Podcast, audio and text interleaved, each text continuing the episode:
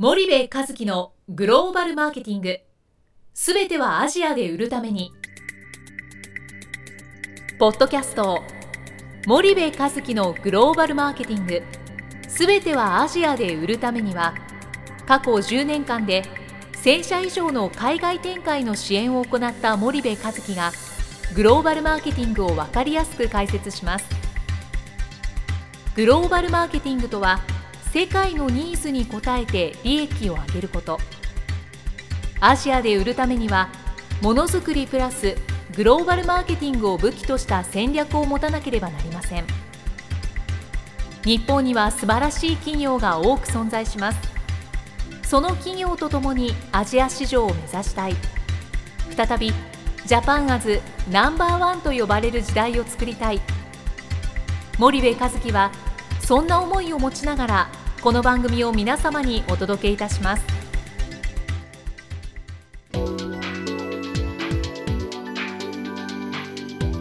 こんにちはナビゲーターの東忠夫です。こんにちは森部和樹です。じゃあ森部さんあの通常は4回なんですけども、はい。平野さんのええとのお話がちょっと盛り上がったので、はい。第5回目ということで、ええそうですね、あのヤクルトの元専務平野さんをお招きして平野さんゲスト通常4回でやってるんですよ。あまりにもあのお話が面白いんで第5回ということでよろしくお願いします。えっ、とじゃあ今回ちょっとあのお聞きしたいんですけど一つそのヤクルトの世界ブランド化戦略においてのなんか成功事例と失敗事例みたいのってお話しできる範囲でお聞かせいただきたいんですけどいかがでしょうか？あのヤクルトの世界ブランド化、いわゆるうん私がヤクルト本社のその国際担当の責任者になって、常にずっと思ってたことはですね、ヤクルトの白田稔の考え方っていうのは、その普遍価値としての健康というものが中軸であると。だからその普遍価値のその健康というものは世界の人たちがあの必ず期待していることであるという考え方のもとにですねそのためにはヤクルトは必然的に世界ブランドにならざるを得ないと。それから世界ブランド化するっていうのは自分の役割じゃないのかという気がしましたね。ただ世界ブランド化していくためにはですね、東南アジアや南米なんかの世界のローカルみたいなところでビジネスをやってるだけじゃダメだと、やっぱり先進国でやってる、先進国でブランドが出ていくということをやらなきゃダメだと。いうことがあってインドネシアのですね合弁契約がうまくいってインドネシアの非常にそのお実績が良くなっていくという上り調子の時にですね、その私のその世界ブランド化っていうものを実行に移さなきゃいけないということにしたわけで先進国って言いますけどね、アジアにより近いところのオーストラリア、で先進国ビジネスのこの小手調べをちょっとやったんですね。はいはいはで小手調べをやったその頃ですねあの香港が中国との契約が切れるっていうことで香港をどうするかっていう問題がありましてね、香港から大勢の人がオーストラリアに移住したという状況もありましてね、まあアジア的な色彩もかなり強いそのオーストラリアも先進国だということで、オーストラリアの進進出を決めた。でオーストラリアであの進出したら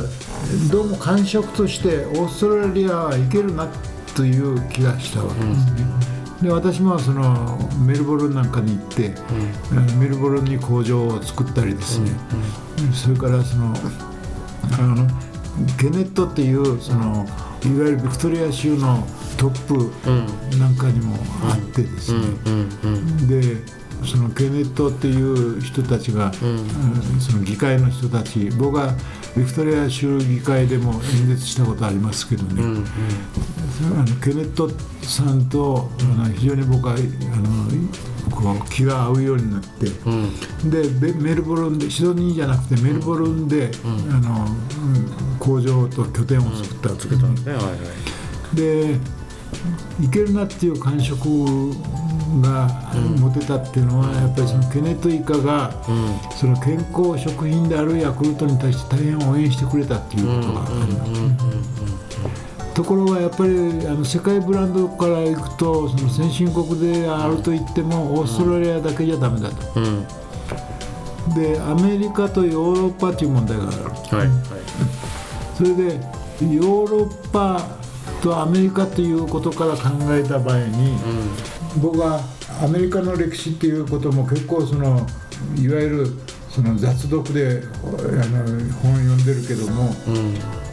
どうもアメリカ人っていうのは好きになれない。はいはい。アメリカの文化のね、はい。一つの大きな基本は、はい。価格が一定であれば必ず大きい方と、うんうんうんうんうん量が一定であれば必ず安い方と。うんうんうんこれがアメリカ人の文化であると僕は思ってる。はいはいはいヤクルトは逆なんです。うん価格が高い割に量が少ない。うんうんうんうん全く逆。だ確かに確かに。ちょっとでもでかいですよね。ヤクルト海外で売られてる。ボトルが少しねね、あの大きめ、うんうん。うん要するに価格が一定の場合は大きい方しか選ばない。うん。うん。量が一定の場合は安い方しか選ばないような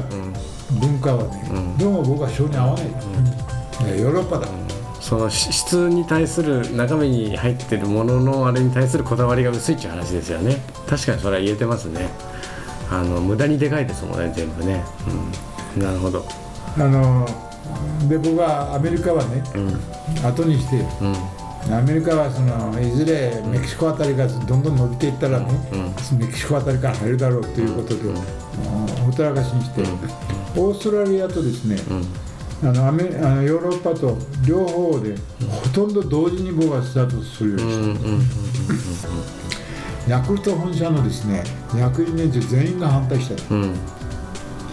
そんなことできっこないと1カ国だけだって大変なのにね、そういうスタッフもいないし、それからそのあそういうそのあことを、そのやれるようなあの人間はヤクルト本社にはいないと、うん。だからね僕は役員会でね、ご両親で押し通しうん。どうしてか世界ブランド化っていうのはそんな時間かけるわけいかないですうん。そのうんやっぱりできるだけ早く世界ブランド化していって、出来上がったブランドからあブランドに助けられて、あ他のその国にも出ていける地盤を作る、だからそのアメリカいやあのヨーロッパとオーストラリアとも同時にやったけど経営の仕組みだとかなんとかっていうかそれから文化がですね、東南アジアとも極端に違ってくるわけはいですね。はいはまずですねヨーロッパやオーストラリアじゃヤクルトおばちゃんシステムはできないんですよ。いうん。これはね訪問販売に対する規制が強すぎる。はいはいはい。要するにその注文を受けたものを届けることはできるけどね、いわゆる注文を取りに回るということはできないんですよ、うんうんだからヤクルトおばちゃんシステムは成り立たない、そうするとあとはスーパーだとかですね、そのなんかでその交流ですよね。しかない、ヨーロッパはですね、僕はずーっとヨーロッパ松園さんが僕にそのヨーロッパは全部調べてこいということもありましてね、ヨーロッパはずーっと北欧から南欧までですね、回って調べたの。うんでやっぱりねヨーロッパで最も商業的に、いわゆるその商に合うのはですね、やっぱりオランダそうするとその一気にヨーロッまあ、オーストラリアとあのヨーロッパをねアメリカの除いてやったわけなんですけどヤクルトが当時こう進めてきた当時から進めてきたその世界ブランド化っていうのはヤクルトっていうブランドを作るのはもうチャンネルを取っていくことがイコールつまりはブランドになるっていうそういうお考えのもといわゆるチャンネル作りをやっていったっていうそういうイメージなんですかね。いやーあの難しくチャンネルとかなんとかっていうことを考えるんじゃなくてですね、要するに売れるところで売れる方法でという楽な考え方ですよね。結果的にそうなるということなんですけどね。結局やっぱりあのスーパーマーケットなんかのいわゆるその、うん、なんかで勝負をしなきゃいけないけど、うん、問題はですねヤクルトっていう商品っていうものが、よく理解できない限りはですねスーパーマーケットも置いてくれない、それから置いてくれてもあの非常に狭い範囲でしか並べてもらえない、そうするとですねやっぱりそこであの一番重要なポイントは何かというとね、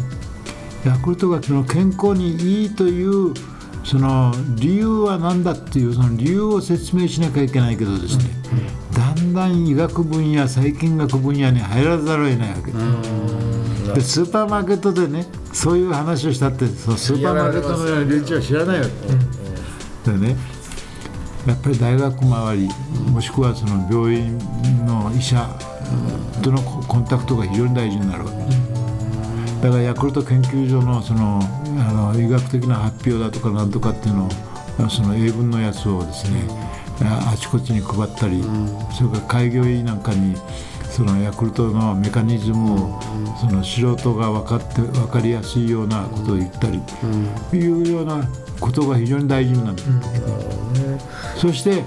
その医者や学者からですね、うん、スーパーマーケットにヤクルトは置いた方がいいかもわからんよと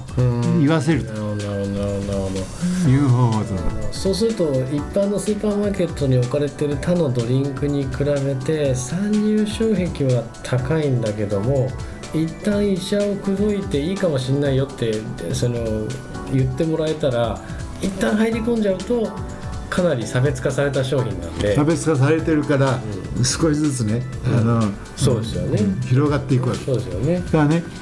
あのいわゆるサウスクエンチっていうんですけども、その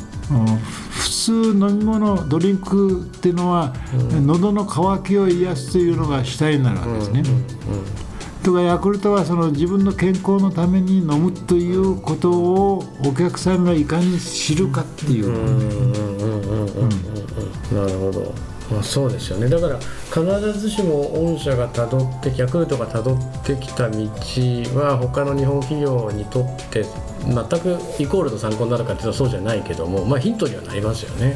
だ独特な業種って独特な業種ですよねヤクルトは。うん。あのフィリピンなんかではですね、ヤクルトを医者が勧めるんですか。ら、それはどうしてかって言ったらね開業医なんかはですね、患者のその経済的なそのポジションを知ってるわけですよ、で薬のね高いやつなんか絶対勧めないです、ヤクルト飲めヤクルト飲めと、ヤクルトが一番安いんですよね、薬品に比べると、僕もあれこれフィリピンのねあのスーパーのね、うん、ヤクルト専用のあの冷蔵庫があって、そこにヤクルトがもうなんか何百本ってこう入ってるんですけどあのアジア行くとあんまり食があの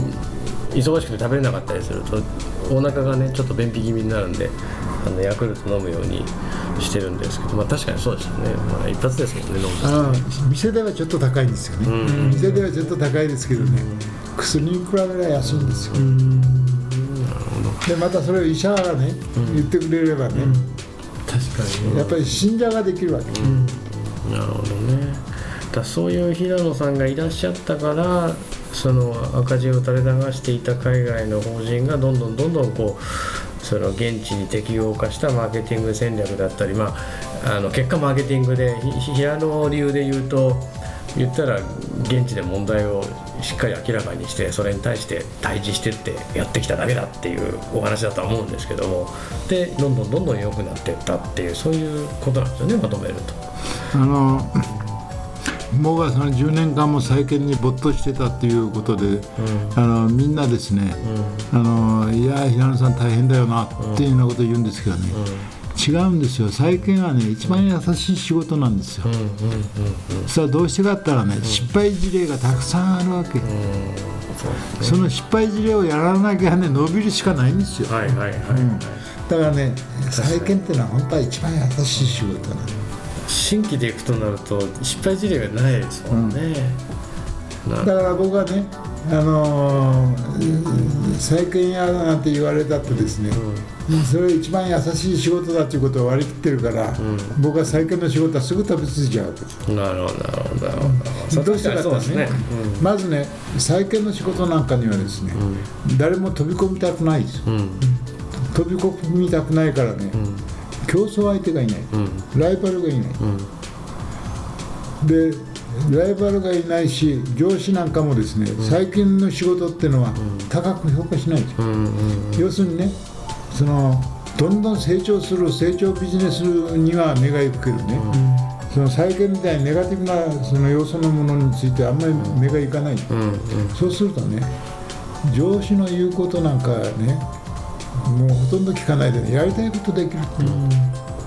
う、やりたいことできるっていうこととあのライバルがいないっていうこと、それこそねやりやすいんですよ。なるほどね。確かに言われてみたらそうかもしれないですね、で実績っていうのは落ちればねやっぱりそこがありましてね、あとね上がるしかないという要素がある、要するに先輩がやってきた失敗事例っていうものをやらなくて、それと違う発想でやっていけば上がるしかない、だからそういう意味で僕は再建っていうのはす好きですね。どうんなるほどね。なるほどなるほど。わかりました平野さん。全5回にわたってあの本当にいろいろなご経験をお話しいただきありがとうございました。ちょっと時間も来てしまってまだまだお話聞きたいところではあるんですけどもはいこれで一旦あの終了とさせていただきたいと思います。どうもありがとうございました。ありがとうございました。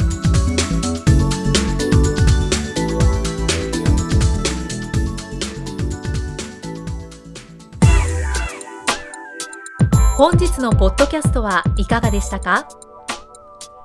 番組では森部和樹への質問をお待ちしております。ご質問は podcast アットマーク spydergrp.com ポッドキャストアットマークスパイダー grp .com までお申し込みください。たくさんのご質問をお待ちしております。それではまた次回お目にかかりましょう。